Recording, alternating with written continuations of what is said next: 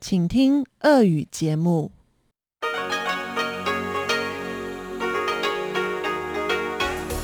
В эфире Международное радио Тайваня. Здравствуйте, дорогие друзья! Вы слушаете Международное радио Тайваня в студии у микрофона Чечена Кулар.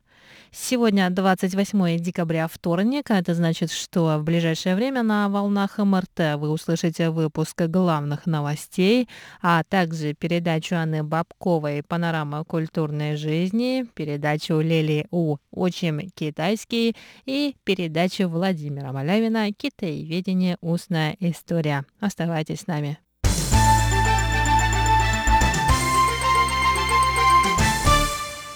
И к новостям. Центральный противоэпидемический командный пункт Тайваня сообщил сегодня о 19 завозных случаях заражения коронавирусной инфекцией COVID-19. Среди новых больных – член тайваньской команды по карате, вернувшийся после соревнований в Казахстане. Число заболевших членов команды достигло 13. 9 мужчин и 10 женщин приехали на Тайвань из Соединенных Штатов Америки, Швейцарии, Лаоса, Вьетнама, Камбоджи, Канады, Казахстана, Гонконга, Китая и Турции в период с 14 по 26 декабря. Диагноз у них был подтвержден после прибытия на Тайвань. Общее число зарегистрированных на Тайване случаев заражения коронавирусом достигло 16 950.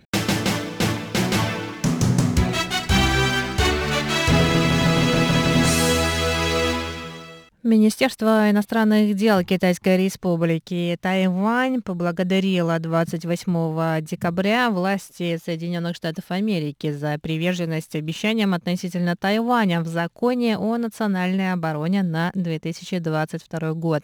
Президент США Джо Байден подписал закон накануне. В законе говорится, что США привержены закону об отношениях с Тайванем и шести заверениям, а также поддержке самообороны Тайваня.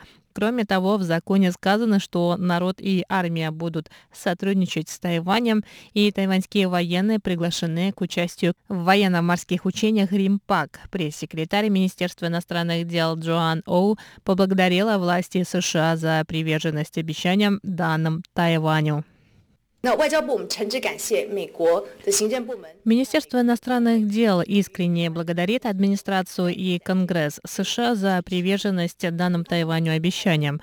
После того, как Джо Байден вступил в должность президента, США неоднократно говорили о поддержке Тайваня. Более того, США поддерживают Тайвань конкретными действиями. 那而且美方呢，他们是以很具体的行动来持续力挺台湾。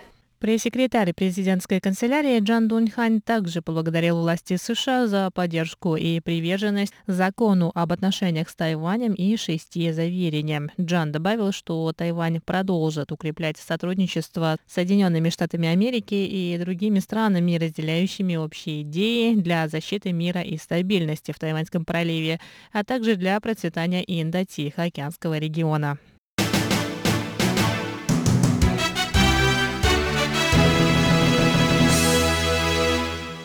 Пресс-секретарь Министерства иностранных дел Китайской Республики Тайвань Джоан Оу рассказала сегодня о соглашении с католической церковью Никарагуа о передаче имущества прежнего тайваньского посольства.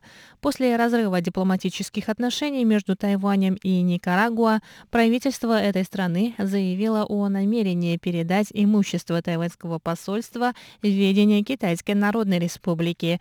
Тайвань призывает международное сообщество предать преступные действия действия Никарагуа и Китайской Народной Республики осуждению и помочь католической церкви по праву получить имущество бывшего тайваньского посольства. Джоан Оу сказала, что Тайвань и католическая церковь Никарагуа уже подписали соглашение о передаче имущества по закону, но правительство этой страны препятствует этому. Кроме того, Оу сказала, что тайваньские предприниматели внесли большой вклад в экономическое развитие Никарагуа. Министерство иностранных дел потребовало от властей Никарагуа не нарушать имущественные права тайваньских бизнесменов и не предпринимать в их отношении незаконных действий. Власти Никарагуа объявили 9 декабря о разрыве дипломатических отношений с Китайской республикой Тайвань. Правительство Никарагуа заявило, что правительство Китайской Народной Республики един единственный законный представитель Китая и что Тайвань – неотъемлемая часть территории Китая.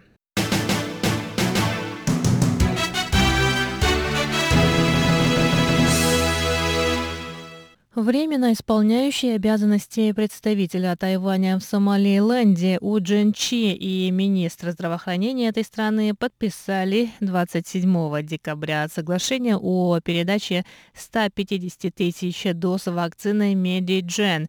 Министерство иностранных дел Китайской республики Тайвань рассказало, что Тайвань по-прежнему уделяет большое внимание вопросам мирового здравоохранения и готов сотрудничать с международным сообществом.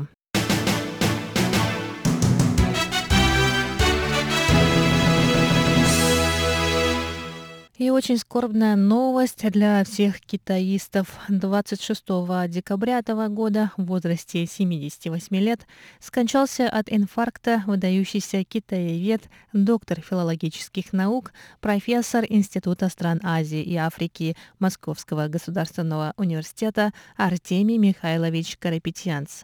Вся долгая профессиональная жизнь Артемия Михайловича была связана с Институтом стран Азии и Африки.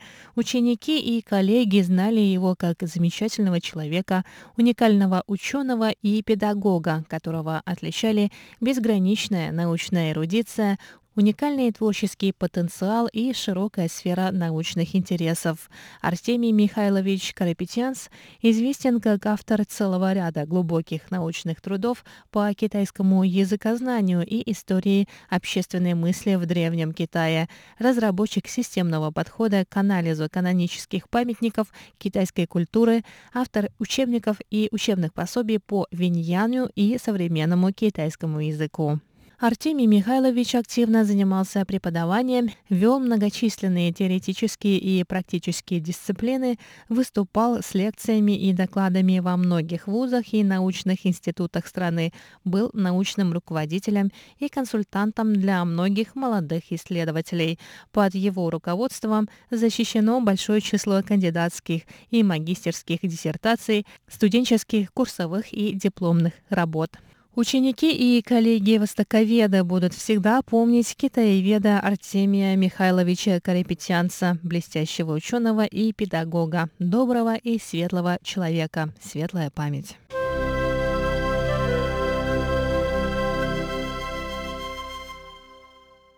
Дорогие друзья, это были главные новости 28 декабря. Новости подготовила Чечена Колор. Я на этом с вами прощаюсь. Оставайтесь на волнах Международного радио Тайваня.